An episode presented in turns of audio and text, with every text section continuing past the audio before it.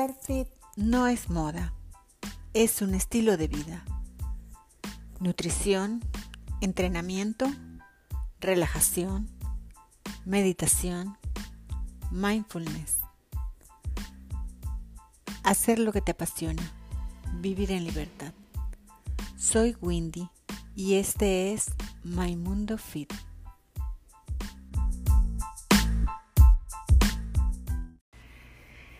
En el episodio de hoy conversamos con Gaby Ondrasek, especialista en nutrición, sobre un tema sumamente interesante. Eh, hoy hablaremos sobre el ayuno intermitente. Quiero decirles que después de conversar con Gaby, quedé realmente maravillada de todos los beneficios que tiene el ayuno intermitente para nosotros. Generalmente lo estamos relacionando con temas religiosos porque es lo que la mayoría conocemos sobre el ayuno. Sin embargo, el ayuno va mucho más allá. Tiene cualquier cantidad de beneficios y es no solo interesante, sino importante aprender y en la medida de nuestras posibilidades practicarlo. Tiene beneficios increíblemente grandes para la salud. Bueno, sin más, vamos a darle la bienvenida a Gaby Ondrasek. mira, déjame ver qué por aquí tengo. ¿Cómo estás? Bueno, muy, muy bien, gracias a Dios. Gracias. Gracias a ti por la invitación. gracias por aceptar mi invitación. Este, de verdad que tenía muchísimas ganas de conversar contigo de este tema tan, tan, tan interesante como es el ayuno intermitente. Así es. Cuéntame, ¿por dónde quieres empezar? Ok, bueno, la primera pregunta que te quiero hacer es la, lo que todo el mundo quiere saber porque no todo el mundo sabe qué es el ayuno intermitente. Vamos a explicar a ver qué es lo que es el ayuno intermitente. Vamos a ver. Ok, bueno, concepto básico que es tan básico que muchas veces nos empeñamos en complicarlo. Y el ayuno intermitente no es más que la acción voluntaria de no consumir alimentos por un periodo de tiempo determinado. Entonces, cuando lo entendemos de esta forma, entendemos que es una acción que se decide, no es inanición, no es pasar hambre, sabes cuándo tú tienes el poder, tú estás en control, cuándo comenzar tus horas de ayuno y cuándo interrumpirlos. Los alimentos siempre están disponibles y por ende no puede ser confundido con inanición. El estado de inanición es cuando la persona no tiene idea cuándo va a volver a comer ni de dónde van a provenir esos alimentos. Entonces, a mí me gusta mucho hacer énfasis en este concepto tan básico y tan clave porque nos responde muchas dudas a lo largo del camino que lo practicamos. Y a diario se me llena el buzón de mensajes con preguntas que si tal cosa rompe el ayuno, que si tal otra rompe el ayuno, que si tal alimento interrumpe el ayuno. Y la respuesta básicamente siempre es sí, porque todo, el, el, tenemos que entender que el ayuno es el acto voluntario de no consumir ningún alimento por un periodo de tiempo determinado. Los ayunos pueden ir desde ciertas horas al día y lo, y lo, lo practicamos a diario, creámoslo o no, hasta, hasta cantidad de días. Tú estás en control, tú decides cuándo empezarlo y cuándo culminarlo Ahora, lo más importante es entender desde lo más básico y lo más elemental que todos los seres humanos, todos los días del mundo, practicamos ayunos intermitentes. Y lo, siempre lo pongo de este ejemplo. Si una persona hace su última comida del día a las 7 de la noche y su próxima comida el día siguiente es a las 7 de la mañana, pues pasó un periodo de 12 horas ayunando. Entonces, cuando lo vemos desde ese punto de vista, también limpiamos un poco la nube gris y negra que ha tratado de pintar el ayuno como una práctica no saludable, que es una locura, que te vas a enfermar, cuando toda la vida, todos los seres humanos, desde los inicios de la humanidad, han practicado ayuno porque simplemente no teníamos acceso a los alimentos de la manera que lo tenemos hoy en día. Y cuando lo vemos desde un punto de vista aún más práctico, pues entendemos que hasta los niños en edad de crecimiento practican ayuno, porque si cenaron a las 7 de la noche y desayunan el día siguiente a las 7 de la mañana, pues ese niño de 5 o 7 años de edad ha practicado ayuno de 12 horas todos los días y a veces inclusive hasta más prolongado. Entonces, ese sería el concepto básico y en donde no me canso de repetirlo porque, insisto, muchas veces algo tan poderoso, tan noble y tan maravilloso como el ayuno, con tantas herramientas que nos brinda, nos parece mentira eh, creer que es algo tan sencillo como simplemente no consumir alimentos por un periodo determinado. Es que por lo menos yo siempre lo veía así, o mi idea era que el ayuno era así como algo religioso. Esos ayunos que se hacían, que se hacen supuestamente porque tú dejas de comer una comida, entonces para donar eso a las personas que lo necesitan. Eso era lo único que yo conocía del ayuno, bueno, hasta hace un tiempo para acá, pues que ya empecé a investigar un poco más. Pero mucha gente tiene esa idea. Por supuesto, y, y, y, es importante entender que existen los ayunos religiosos, que los ayunos religiosos se han practicado desde los inicios también de la humanidad, que aún las religiones más antiguas todavía hoy en día, en el año 2020, siguen incluyendo prácticas del ayuno en sus, eh, entre, sus practicantes. Tenemos el Yom Kippur en la religión judía, tenemos el mes sagrado de Ramadán en la religión musulmana, tenemos en la religión católica la Pascua, eh, tenemos muchísimas religiones hoy en día que todavía siguen practicando ayunos religiosos eh, entre sus practicantes, eh, para la redundancia, pero el ayuno que nos trae hoy aquí, el que practicamos a diario y el que queremos aprender quizás y ahondar un poco más, es aquel ayuno que se practica con el fin, con fines terapéuticos, con fines de inclusive reversión de, condiciones metabólicas, donde la consecuencia es bajar de peso, y digo consecuencia porque el ayuno no es una dieta, y este, para prevenir enfermedades, para, para lograr longevidad, etcétera, etcétera, son una de las tantas causas y razones por las cuales las personas que practicamos ayuno intermitente, pues lo hacemos, lo hacemos a diario, entendiendo qué sucede en nuestro cuerpo a nivel celular, a nivel, eh, a nivel fisiológico, cuando estamos ayunando y qué sucede cuando no estamos ayunando, porque solamente hay dos estados, o está en estado de almacenamiento, que es cuando estamos comiendo, o en estado de ayuno, que es cuando estamos en el estado opuesto. Entonces, consumiendo esas energías. punto de vista, pues también, exactamente, también que tenemos guardadas, exacto. un poco en cuanto, en cuanto a esta práctica. Sí, eh, mira. Exactamente. Este. Mm, ¿Tú crees que en qué beneficia el ayuno a la salud y por qué? ¿Cuáles son los beneficios? En, la mayoría de, los, de primero, como, como te decía antes, para una persona saludable, para una persona eh, con un ambiente hormonal óptimo, para con una persona con una salud metabólica óptima, el ayuno le brinda las herramientas necesarias para poder prevenir enfermedades, para poder inclusive alcanzar longevidad por todos los procesos celulares que se dan durante los momentos, durante las horas de ayuno. Y para las personas que tienen, eh, en su mayoría, son personas que vienen a nosotros por o, con condiciones metabólicas, llamemos resistencia a la insulina, diabetes tipo 2, hipertensión, eh, problemas eh, cardíacos o, problemas, eh, sí, problemas relacionados con la salud cardíaca, síndrome de ovario poliquístico, hígado graso no alcohólico, todas estas enfermedades, en su mayoría, por no decir en su totalidad, tienen una sola madre. La madre es elevados niveles de insulina, que como consecuencia nos trae la acumulación de grasa corporal, es decir, el aumento de peso, la obesidad, el sobrepeso y la incapacidad para perder.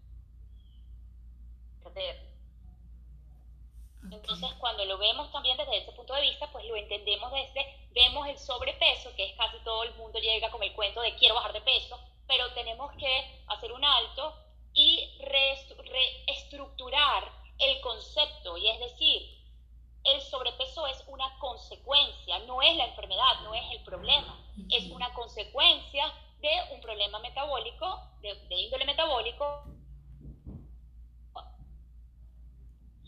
tiene en su mayor única y exclusivamente con elevados niveles de insulina. Entonces, cuando lo vemos de esa forma, entendemos que nos ponemos a estudiar qué, qué hace la insulina, cómo, cómo se segrega, en qué momento se segrega, y entendemos que es la hormona que se encarga del almacenamiento, ese es su trabajo, para eso está allí y está bien que funcione de esa forma. El problema es la sobreestimulación de esta hormona y hay alimentos que la estimulan mucho más, que la mantienen elevada por más tiempo y a través de los años, eh, como resultado, pues vamos a tener mayor, eh, digamos, acumulación de grasa corporal que va a traer, que es, es consecuencia de elevados niveles de insulina. Entonces, cuando comenzamos a ayunar, estamos haciendo el acto contrario, el acto opuesto, por ende, se lleva a la reversión de ciertas condiciones. Ok, fíjate que, mm, bueno, yo hace muchos años atrás, ahorita yo hago ejercicio, pero hace muchos años atrás, este, cuando comencé a hacer ejercicios de pesas, el régimen nutricional era precisamente comer cada dos horas, dos horas y media, tres horas, que incluso cuando comencé nuevamente el proceso, yo lo he empezado muchas veces, pero bueno, ahorita sí lo hice como es, y comencé así, comiendo bastante seguido. Yo escuché una entrevista que tú tuviste con el doctor que me encantó y recuerdo que él dijo que es difícil aguantar ese sistema porque tú tienes una vida ocupada y necesitas entonces estar cargando con las comidas y comer a cada rato y de pronto estás ocupado y tienes que comer y o sea, de verdad eso no es vida. Entonces, pero pensé que bueno, ese era el sistema que yo usaba y ese es el sistema que generalmente usan los deportistas, los, los, los que levantan pesa para poder llevar, llegar al estado óptimo en el que llegan para poder competir. Entonces te pregunto eso, si uno hace ejercicio, ¿le sirve el ayuno también o no? Absolutamente, absolutamente, mil por ciento. De hecho, cuando entendemos bien qué sucede a nivel fisiológico, a nivel hormonal, cómo es la activación de la hormona de crecimiento, cómo es la, la hormona de crecimiento humano, cómo es la activación de la mTOR, cómo son las activaciones de ciertos sistemas hormonales en nuestro cuerpo, nos damos cuenta y, y vemos a diario y lo practicamos, cómo inclusive la protección de la masa muscular y el desarrollo de la misma se optimiza gracias a la práctica de ayuno intermitente. Y gracias a Dios cada vez hoy en día son más personas, específicamente hombres, que son los que más quizás se centran en ese desarrollo grandioso de masa muscular y en donde todos los días documentan a través de sus redes sociales cómo logran esos cuerpos de imán gracias a la práctica de ayuno intermitente y la alimentación efectiva, porque no podemos olvidar que la alimentación efectiva es, es parte importante de todo este proceso y más bien cuando vemos el ayuno como una consecuencia natural de una alimentación efectiva, lo dejamos de ver como una herramienta tipo dieta que vas a comenzar un día y la vas a romper el día siguiente, sino más bien como una consecuencia natural de lo que se llama saciedad y de lo que te brinda estos nutrientes esenciales por los cuales están constituidos la mayor, la mayor cantidad de alimentos que se consumen. En una vez, eh, una vez al día, eh, dos veces al día, dependiendo del protocolo y de la persona, por supuesto, eh, que lo esté practicando. Perfecto. Este, puede... Ok, los ejercicios ya. Ayuno es una... Mira, yo quería preguntar específicamente qué, em, qué alimentos, qué alimentos se pueden consumir eh, para uno poder eh, practicar el ayuno intermitente, porque hay alimentos que deben haber alimentos específicos que logres esa saciedad que tú puedas estar mucho tiempo sin comer, porque no, todo, no con todos los alimentos se logra. Eh, absolutamente. Existen tres grandes grupos de alimentos que son los tres grandes macronutrientes, las tres grandes fuentes de energía. Estamos hablando de las proteínas, de los carbohidratos o hidratos de carbono y de las grasas. Los únicos dos que son esenciales, es decir, que el cuerpo necesita y requiere consumir, son los nutrientes esenciales, como los aminoácidos esenciales presentes en, en las carnes animales y los ácidos grasos esenciales. Entonces, cuando lo vemos de esa forma, desafortunadamente para muchos entendemos que los carbohidratos son elección, son simplemente, no son esenciales si los consumimos porque nos gusta, nos encanta, por, porque la que usa eh, eh, humano es una realidad, existen solamente dentro de los tres macronutrientes, solo dos de ellos son esenciales. Repito, los carbohidratos no es que estén demonizados ni prohibidos, sino simplemente es entender que para alimentarnos de una forma eficiente debemos buscar, en caso de tomar la decisión de llevar una alimentación eficiente, no es imposición, pero si ese es el caso, si ese es el interés, entonces entender que cuando basamos nuestra alimentación en nutrientes esenciales, aminoácidos esenciales provenientes de las carnes, animales y ácidos grasos esenciales provenientes de las grasas, de las grasas saludables, estos son los que nos brindan saciedad. Por otra parte, los carbohidratos o hidratos de carbono tienen una respuesta diferente, una respuesta a nivel hormonal en nuestro cuerpo. Generan o activan ciertas otras hormonas que más bien lo que buscamos es controlarlas un poco. Estamos hablando de la hormona de la saciedad y estamos hablando de la hormona del hambre. Entonces sería la grelina y la leptina. Entonces, cuando nuestra alimentación es alta en carbohidratos, sin ponerle etiqueta de que sea buena o sea mala, sí de alguna manera u otra se va a hacer un poco más difícil, un poco más cuesta arriba, permanecer más horas de ayuno por la respuesta hormonal que estos alimentos causan en tu cuerpo. Repito, no es que sean malos o es que sean buenos, pero cuando los evaluamos desde el punto de vista de respuesta hormonal, nos damos cuenta que las grasas y las proteínas son muchísimo más eficientes, no solo para la nutrición humana, para la nutrición de tu cuerpo, sino también para poder, de una forma más cómoda y de una forma estratégica, poder pasar más horas de ayuno en caso de que ese sea algo que te interese, que quieras practicar, que te llame la atención, que estés convencida de su beneficio. Entonces, si es algo que quieres hacer, sí te recomendaríamos que siempre, aunque sea la última comida que vayas a hacer antes de comenzar tus horas de ayuno, sea muy limitada o ausente, en el mejor de los casos, de hidratos de carbono, justamente para asegurarse que, para asegurarte que vas a pasar suficientes horas o las horas deseadas de ayuno de una manera cómoda y sin ningún, eh, no sé, incomodidad en cuanto a ganas de comer, porque desafortunadamente es lo que los carbohidratos generan en nuestro cuerpo. A unas personas más, a unas personas menos. Esto obviamente todo es muy general. Sí, eso me sorprende muchísimo porque los carbohidratos son, bueno, tengo yo entendido, tampoco soy nutricionista, que son los que precisamente nos dan la energía para funcionar. Normalmente yo los como en la mañana. yo de verdad que los restringí los de solamente en la mañana. Pero sí creo que es el que da la energía al cuerpo y entonces, ¿qué es lo que me da la energía cuando elimino el carbohidrato? Vamos a suponer que lo elimino. Me quedo con las grasas. Cuando, ¿A qué te refieres cuando dices las grasas? ¿Cuáles son esos, alimentos que contienen las grasas esenciales? ok, pero es, importantísimo hacer la aclaratoria. Cuando hablamos de energía alimentaria, hablamos de grasa en el plato. Estamos hablando de las grasas provenientes de los animales, hablando de la grasa dentro de los tejidos del bistec, la grasa de la piel del animal, de la piel del salmón, del aguacate. la mantequilla clarificada, todas estas son fuentes de grasas saludables. Pero cuando hablamos de energía,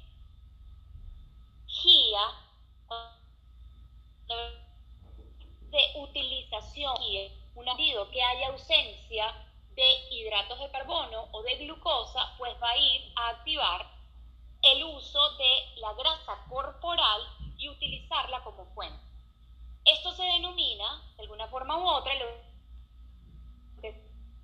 sería metabólicamente hablando estar en cetosis nutricional.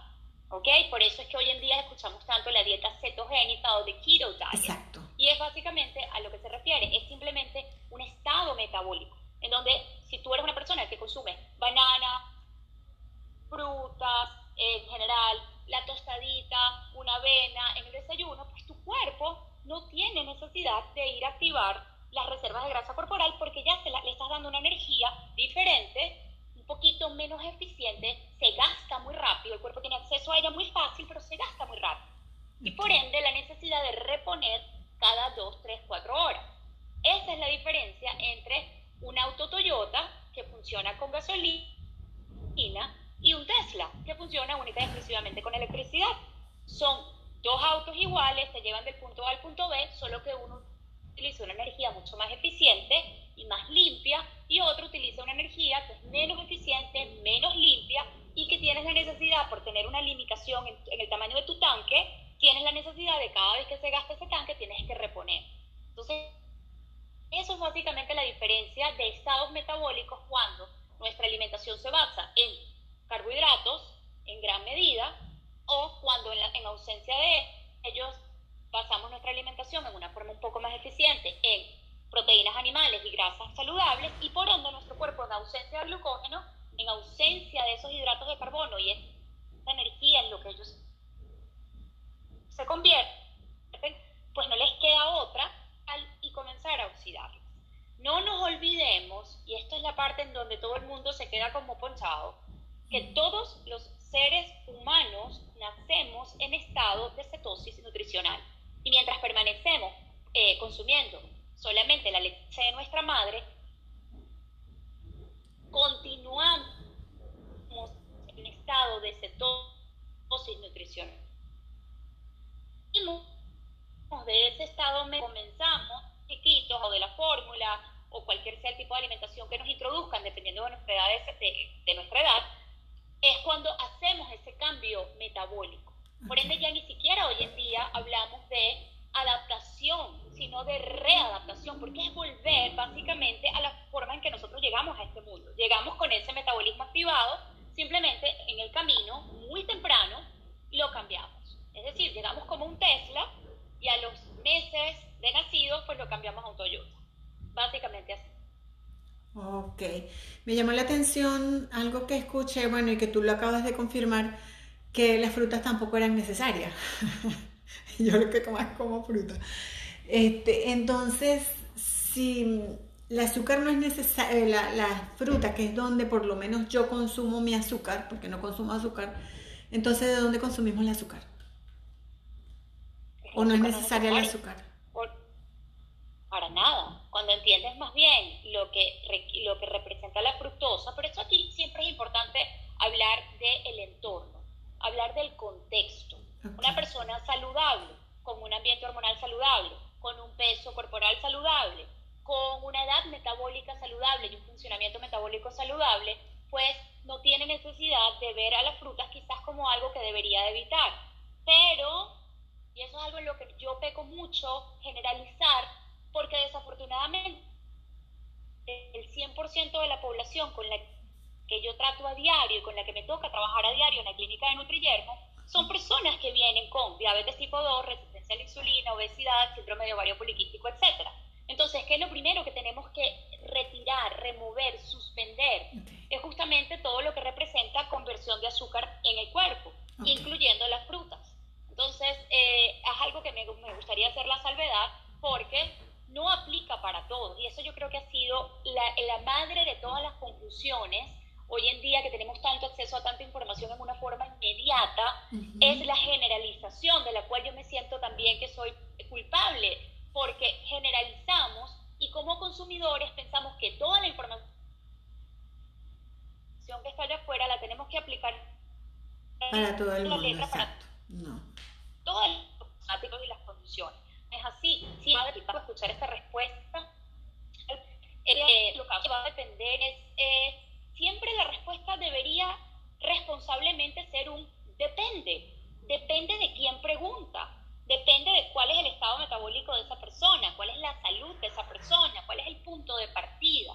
Entonces, siempre va a depender de quién, para quién es eso. Si en lo que sí todos convergimos, en lo que todos coincidimos, es que los grandes enemigos son las azúcares, son los carbohidratos procesados, las harinas procesadas, son los aceites vegetales procesados, ahí sí todos estamos de acuerdo, absolutamente todos, carnívoros, veganos, no veganos, eh, kosher, como los, todos convergimos en eso. Ahora, todo este tipo de, de recomendaciones generales, siempre tenemos que poner la palabra general, por lo general, para la mayoría de las personas y entender que cada cuerpo es único y que ahí es donde yace la bioindividualidad lo que es bueno para uno no es bueno para todos, lo que es veneno para una persona a lo mejor es algo saludable para el otro. Todo depende de quién haga la pregunta y, a, quién, a quién estemos tratando. Ok, volvemos otra vez a lo, al tipo de alimento. Entonces decimos que cuando hablamos de grasas, hablaste de, de grasas esenciales y de proteínas. Las proteínas, ok, sabemos. Ok, las proteínas sabemos que son todas las carnes animales y el huevo, ok, todo lo que es proteína. Las grasas esenciales hablamos, eh, o sea, específicamente de qué tipo de alimentos. ¿Qué alimentos? Aguacate, amarilla de huevo, todas las carnes de cortes grasos, las, las grasas provenientes de las carnes animales, eh, las aceitunas, el aceite de oliva, el aceite de coco, la mantequilla, eh, la mantequilla clarificada, todos estos representan esas fuentes de grasa saludable que nuestro cuerpo utiliza como energía para poder activar la oxidación de grasa corporal. Entonces nos da saciedad. Y en el caso de una persona nos que... nutre porque son, nos está dando los nutrientes esenciales. En el caso, Gaby, de una persona que no come carne, por ejemplo, una persona que es vegana o que es vegetariana, que come vegetales porque no mencionaste los vegetales, entonces, ¿qué es, qué es lo que comería? Ahí se pone un poquito difícil la cosa y por eso es que una dieta, una, una dieta vegetariana no es imposible, una dieta vegana no es imposible, pero tiene que ser muy perfecta.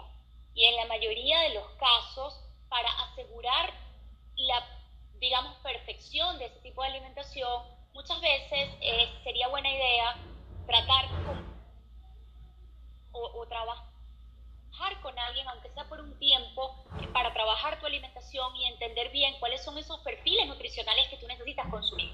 Porque desafortunadamente, no solo hablando de las deficiencias, y yo sé, bueno, lo único ellos piensan, o muchas personas que practican la alimentación vegana, dicen lo único que necesitamos es, vitamina B, pero también hay otras otros perfiles, otros minerales, otras vitaminas que no, no son consumidos, al menos a diario, porque, por ejemplo, la carne, la carne animal tiene un perfil completo. Entonces, cuando no las consumes, obviamente se, se convierte en algo un poquito más challenging, digamos, un poquito más difícil de tratar de cumplir con los requerimientos nutricionales de la persona.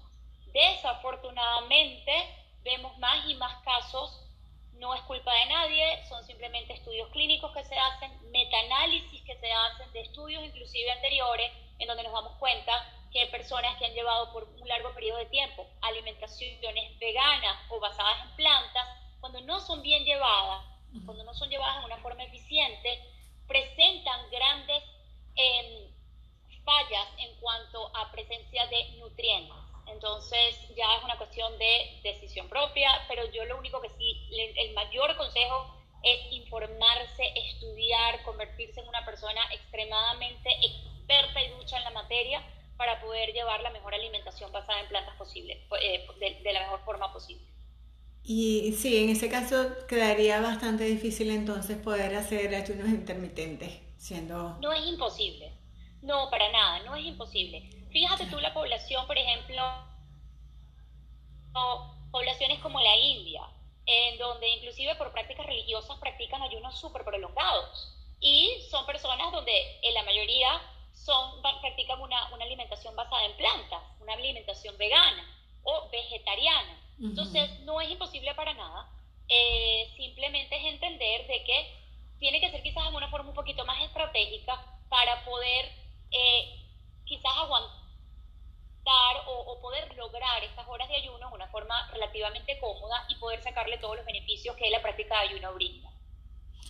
Ok.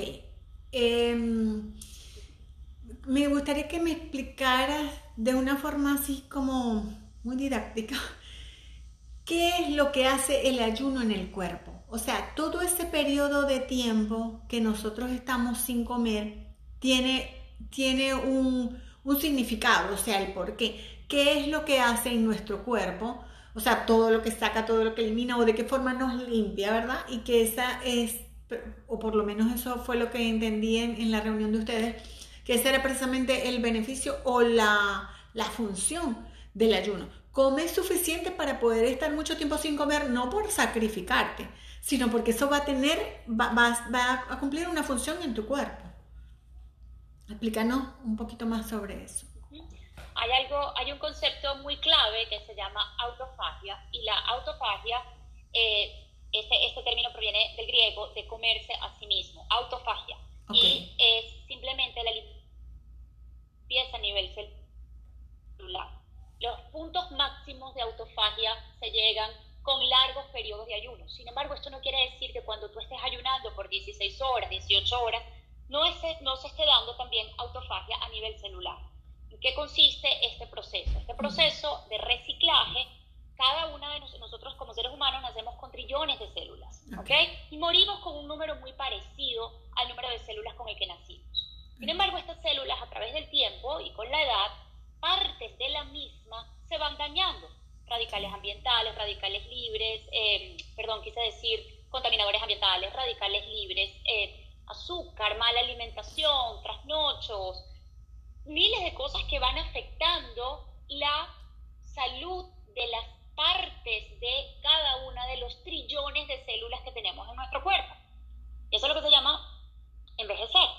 Las células comienzan a envejecer, las partes que conforman la célula comienzan a envejecer. Entonces, ¿qué sucede? Por ejemplo, cuando hablamos inclusive de células cancerígenas, son partes de la célula dañadas. Son partes, hay, hay, hay patógenos dentro de esta célula. ¿Qué sucede cuando se practica ayuno en una forma regular, en una forma como parte de tu estilo de vida? No es que vas a curar el cáncer, no es que yo practico ayuno y entonces no me va a dar. Sin embargo, se supone que entendiendo este concepto de autofagia o limpieza celular, durante los periodos de ayuno, es decir, donde no hay consumo de ningún alimento, y por eso es que no, canso, no me canso de repetir, ningún alimento, ni un poquito de edulcorante por aquí, ni un poquito, no, no, no, cuando simplemente estamos tomando agua, un poquito de sal si es necesario, infusiones de té, cero colorantes, cero sabores, cero nada, eso es como que lo más fácil de entender cuando lo, lo hacemos lo más limpio posible. Lo que está sucediendo es que en ausencia de, cuando el cuerpo no está ocupado tratando de procesar lo que tú estás haciendo, no, es cuando estas partes dañadas comienzan a desprenderse de la célula. Esto no se puede dar cuando estamos en estado de alimentación. Esto no se puede dar cuando estamos comiendo cada tres horas. Eh, la activación, por ejemplo, de la, de la noradrenalina, la activación del de, la, de la hormona del crecimiento humano, también llamada hormona del fitness, no se puede dar cuando estamos comiendo, se da cuando estamos durmiendo, decir, cuando estamos ayunando, y lo maximizamos cuando pasamos mayor cantidad de horas no consumiendo ningún tipo de alimento. Entonces, cuando entendemos la cantidad de activaciones hormonales que usualmente no se dan, porque estamos consumiendo, consumiendo comida cada rato, una barrita por aquí, un batido por allá, una pechuga de pollo por acá, una tilapia en la cena. Estamos constantemente comiendo, estamos constantemente en estado, en estado de almacenamiento. Claro, en el caso de los fisicoculturistas y las personas, los bodybuilders, lo están quemando inmediatamente. Pero siempre tiene que haber un cálculo exacto. Lo que entra tiene que salir, porque siempre tiene que haber no un déficit, no un, un, no un superávit, sino que tiene que haber una especie de cálculo pretty much exacto para que toda esa energía que entra, sale, se quema, se oxida, se usa, perfecto. Para el resto de la población, para el resto de la comunidad en general, que no estamos en un gimnasio levantando pesas dos, tres horas al día, que llevamos una vida diferente, desafortunadamente, ojalá todos levantáramos pesas, sería maravilloso. Pero para el resto, personas que han desarrollado a lo largo de la vida enfermedades metabólicas y por ende como consecuencia han aumentado de peso corporal y hay, hay grandes eh, cantidades de grasa corporal, entonces lo ideal es algo que puede ser más llevadero en el tiempo, más sostenible y no pretender que una señora ama de casa de 56 años de edad con altos niveles de insulina vaya a llevar la dieta perfecta del el muchacho en el gimnasio de 23 años de edad que se la pasa con el shaker y con la barrita y levanta no sé cuántos hierros, etcétera, etcétera. Y eso es justamente un poco lo que, en donde nos hemos perdido en el camino. Y nos pasa mucho que la comunidad de gimnasios se sienten un poco como atacados y, la idea es entender de que zapatero su zapato, lo que ellos hacen funciona perfectamente para ese tipo de comunidad, pero no nos podemos olvidar del resto que ni siquiera tenemos una membresía en el gimnasio. Entonces, cuando lo entendemos de esa forma, se humanifica un poco y, y, no, y no estamos como no somos dos bandos, todo lo contrario, es atender las necesidades de cada persona y basado en, cuál es la situación actual de cada una de las personas a las que, por ejemplo, tenemos que servir, tenemos el, honor de servir a diario. Muy interesante. Entonces dice, Ok, y bueno, eso ya lo hemos hablado varias veces, que si esa práctica era recomendable para todo el mundo, o sea, es sana para todo el mundo. De pronto no, no igual, como tú dices, no en la medida que todos van a comer lo mismo, pero todos podemos practicar el ayuno intermitente. ¿O desde qué edad se puede practicar y hasta qué edad? Todos practicamos. Lo practicamos, pero yo pienso que... que menos los bebés en etapa lactante porque están comiendo muy seguido. Pero ya cuando empiezan a dormir, ellos a veces llegan un periodo hasta de 12 horas durmiendo, claro, están haciendo ayuno. Pero yo he, escuchado, bueno, que de eso nos vas a hablar, de los tipos de ayuno, porque hay, hay diferentes mm, cantidades de tiempo. Creo que el más corto es el de 12 horas, ¿sí? Ok. Exacto, es el más natural, es el más recomendable para 12, 14 horas, inclusive hasta 15 horas muchas veces es el más natural, perfecto y seguro para niños en edad de crecimiento, para mujeres embarazadas, mujeres en etapa de lactancia, personas de la tercera edad. Entonces, entenderlo de esa forma, verlo como simplemente ciclos naturales, comemos cuando sale el sol, dejamos de comer cuando el sol se oculta, estamos atendiendo ritmos circadianos, estamos comiendo un poco como con este eh, horario natural del día. El sol se sale y el sol se oculta. Exacto, decían... Ciclos circadianos que también... Que decían algo de eso, o sea, que se debe comer, que, como, era en la prehistoria o algo así, como es la naturaleza del hombre, o sea, apenas sale el sol, ok, comienza, y en lo que se oculta el sol, como va a dormir, pues deja de comer. Entonces, si ellos podían hacerlo, nosotros podemos un poquito más cerca. Sí, y ni siquiera sin irse a la prehistoria, porque pensamos prehistoria y es así como que el cavernícola con el mazo en la mano y, y como una faldita de piel de, de, ti. Sí, o sea, como, como viendo que eso es lo natural. Pero pues. como comían nuestros abuelos. Ok. Cómo, cómo, cómo comían nuestros abuelos, cómo ellos desayunaban, almorzaban y cenaban a las 6 de la tarde. Y cuando no existía la luz eléctrica, que no era hasta hace mucho, eh, simplemente cuando la lamparita de querosén se apagaba porque era extremadamente costoso, pues ahí todo el mundo iba a dormir, punto, y se acabó. No es como hoy en día, que son las 10 de la noche, luces encendidas, viendo Netflix y te estás poniendo una pizza en el microondas. Sí. Entonces, Simplemente es reconciliarse un poco con la práctica, con nuestras prácticas ancestrales, pero sin necesidad ni siquiera de irse a, mucho tiempo atrás, sino recordar qué hacían nuestros abuelos, nuestros bisabuelos, cómo, en dónde fue que cambiamos, en dónde fue que, que dimos este brinco de comer cuando sale el sol y dejar de hacerlo cuando se oculta a todo lo que, lo que ahorita la vida moderna misma nos ha llevado a practicar o, o quizás implementar hábitos que no nos han funcionado también porque el cuerpo humano siempre va a responder a su diseño original. Entonces, por mucho que la tecnología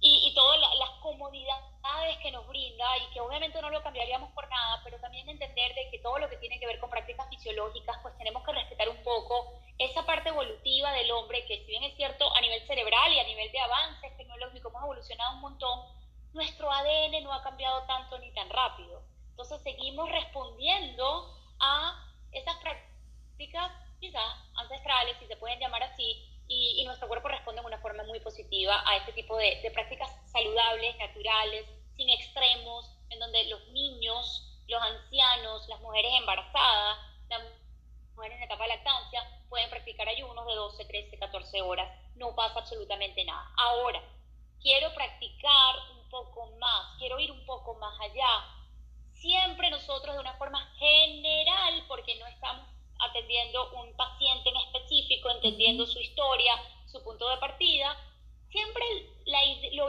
si, si, hay que de tres comidas, siempre va a ser, vamos a ir de tres a dos. Es decir, desayuno, almuerzo, cena, ahora vamos a eliminar una de ellas y te quedas con esas dos.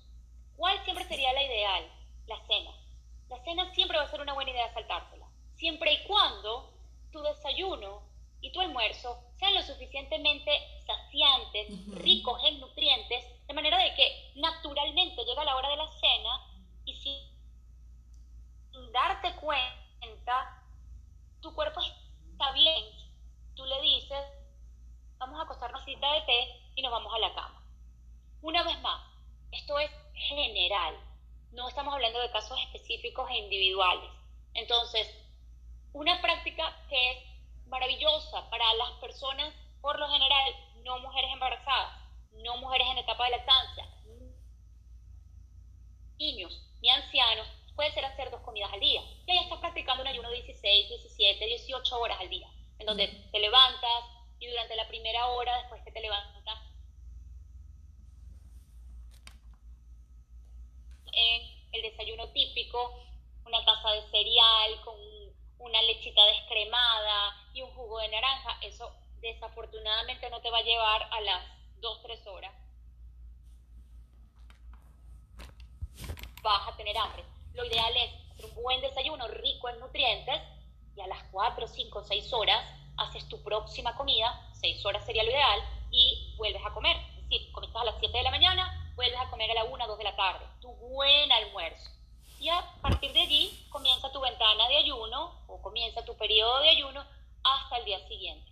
Suena mucho, suena, y especialmente para las personas que están acostumbradas a comer cada tres horas por reloj lo entiendo, por eso es que siempre el mejor punto de partida va a ser elimina los snacks y haz tres comidas al día en un periodo de 12 horas. Quédate allí por un rato hasta que tu cuerpo se, se acondicione, se acostumbre, se acondicione y entender el ayuno como un músculo, un músculo que va fortaleciendo. Es cuando vas al gimnasio, estás todo emocionado, quieres ir toda la parte donde están las mancuernas más pesadas, pero tu cuerpo no, está, no tiene el acondicionamiento para hacerlo. Entonces siempre hay un entrenador que te agarra y te dice, todavía no, vamos a empezar por lo de 5 y luego vamos a ir creciendo paulatinamente. Exactamente igual pasa con el ayuno. Es un músculo que se va desarrollando, la práctica, la constancia y la alimentación.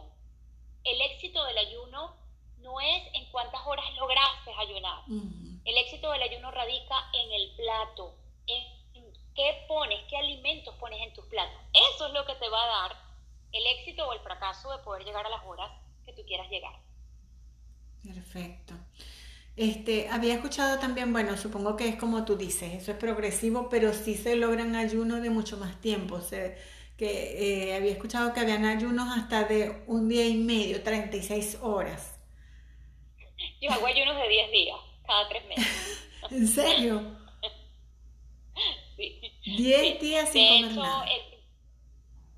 El, récord Guinness de ayuno lo tiene un, una, un hombre que hizo un poco más de un año, creo que fueron 382 días de ayuno. Absolutamente. Dependiendo de cuál es tu reserva. Claro, era una persona con obesidad mórbida, lo hizo obviamente atendido, eh, todos sus niveles de electrolitos estaban controlados, todos, su, todos sus minerales estaban controlados otra cosa, esto es otro tipo de experimento, pero lo que te quiero decir es, el hombre promedio tiene, la mujer promedio, tiene entre 20 y 25% de grasa corporal. Míralo de esta forma. Una libra de grasa corporal representa 3.500 unidades de energía. Por ende, una persona con un, con un índice de 20-25% de grasa corporal pudiera pasar hasta 40 días sin consumir alimentos, porque la energía la tienes tú. Exacto. Ahora, se dice fácil, pero tú no, no es que tú vas a dejar de comer y tu cuerpo instantáneamente va a pasar como encender y apagar un, un interruptor de luz.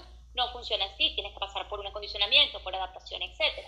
Pero viéndolo desde ese punto de vista, eh, el ayuno no tiene límites. El límite lo pones tú cuando te empiezas a sentir con náuseas, cuando empiezas a sentirte mal, que tú dices, esto no es lo que algo tan saludable debería de hacerme sentir. Ese es el momento de parar e interrumpir tu ayuno.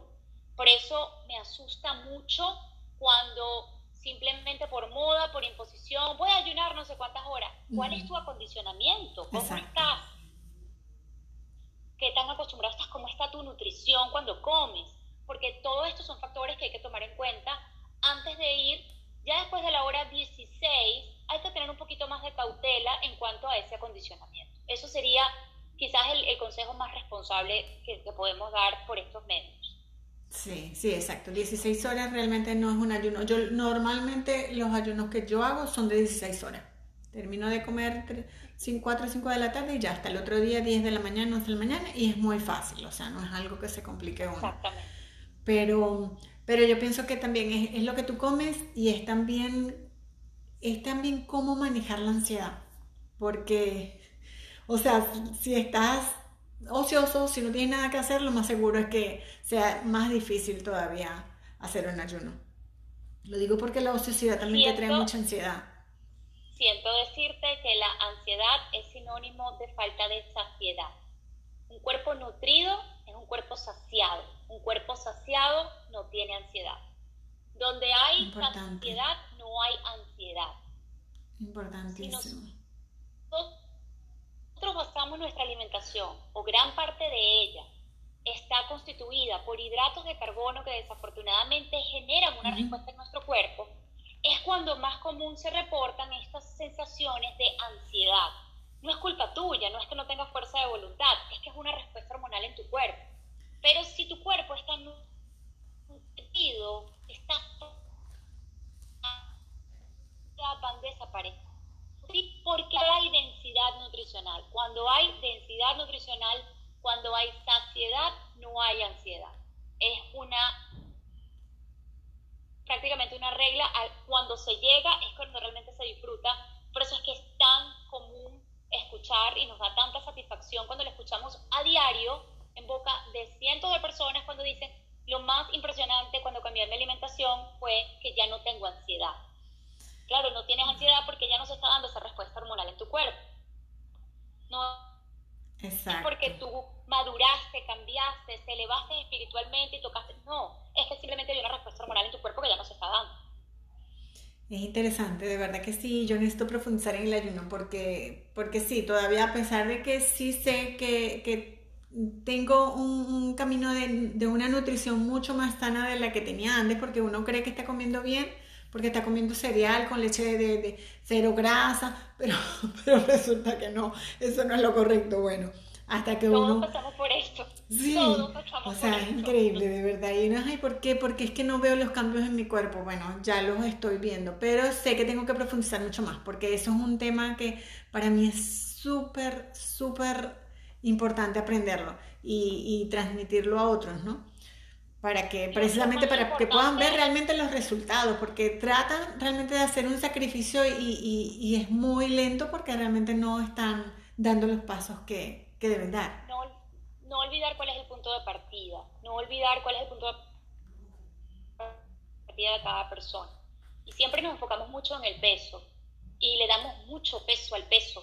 Pero es lógico, es lo que tenemos a la mano, es la balanza que tenemos en el baño, tenemos acceso a esa información rápidamente y de alguna forma u otra definimos nuestro progreso en un número, cuando en realidad es simplemente un marcador más y entender que el sobrepeso de una persona, de hablando de 20, 30 kilos de sobrepeso por los últimos 15 años, no es igual que el sobrepeso de 5 o 10 kilos de una persona que se los metió en la, eh, desde que empezó la cuarentena. Son dos puntos de partida distintos. El tiempo que ha estado en sobrepeso es diferente, en la cantidad de sobrepeso es distinto. Y entenderlo de esa forma y también asumirlo como que cada, cada, hay cosas que nos están indicando progreso y que de una forma injusta no lo vemos o los negamos porque estamos demasiado enfocados en ese número en la balanza, si va hacia arriba o si va hacia abajo. Se nos olvida que el peso es una de las cosas más volátiles que existen, especialmente nosotras las mujeres, en algunos momentos del mes, en donde el peso hace de las suyas,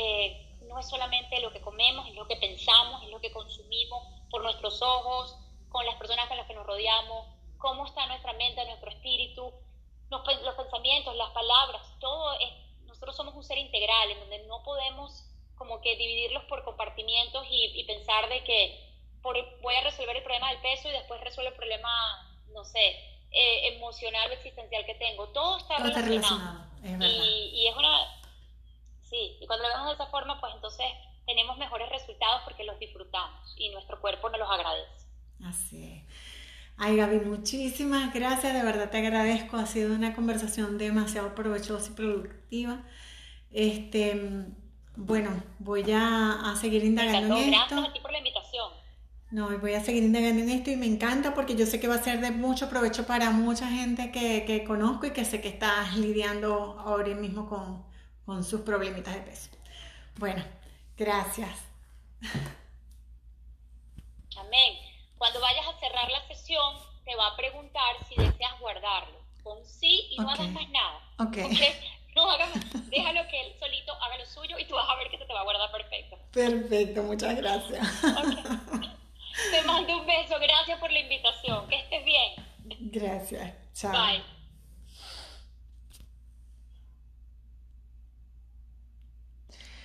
Bueno, este, muchísimas gracias a los que, nos escucharon. De verdad que no estuve pendiente de quiénes están porque estaba demasiado interesante el tema. Espero que les haya gustado, que, haya sido de provecho. Igual yo lo voy a colgar en, mi feed y voy a seguir mm, tratando este tema porque de verdad es bien, bien interesante y bien importante. Yo considero que la comida es el centro o sea, el centro de nuestra vida, de nuestro cuerpo, de cómo queremos vernos, de cómo queremos sentirnos, está en la alimentación. Lo que nosotros le metemos a nuestro cuerpo, eso es, e, esa es la forma como nuestro cuerpo va a funcionar. Es, todo está allí, en la comida. A veces nos sentimos mal, nos duele aquí, nos duele allá. Miren, la mayoría de las cosas vienen de allí. Y, mm, basada en eso es que he querido realmente eh, indagar mucho más sobre esto. Yo no soy nutricionista, pero este, hice muchísimas dietas, las dietas de, todas las dietas sin necesitarlas, porque yo realmente nunca he sido mm, gorda. Yo nunca he tenido más de 5 kilos de sobrepeso, de, mi peso normal. Sin embargo, todo está en el cerebro. Eh, la dieta de esto, la dieta de aquello, todas las dietas. Y también he pasado por las seis comidas diarias, y, por muchas cosas más. Pero realmente quiero llegar al punto, no perfecto porque no hay perfección, pero al mejor punto donde yo pueda decirle a alguien, mira, esto, esta es la forma como puedes alimentarte y realmente te va a dar resultado. Muchísimas gracias por escuchar y espero poder hacer otro live pronto.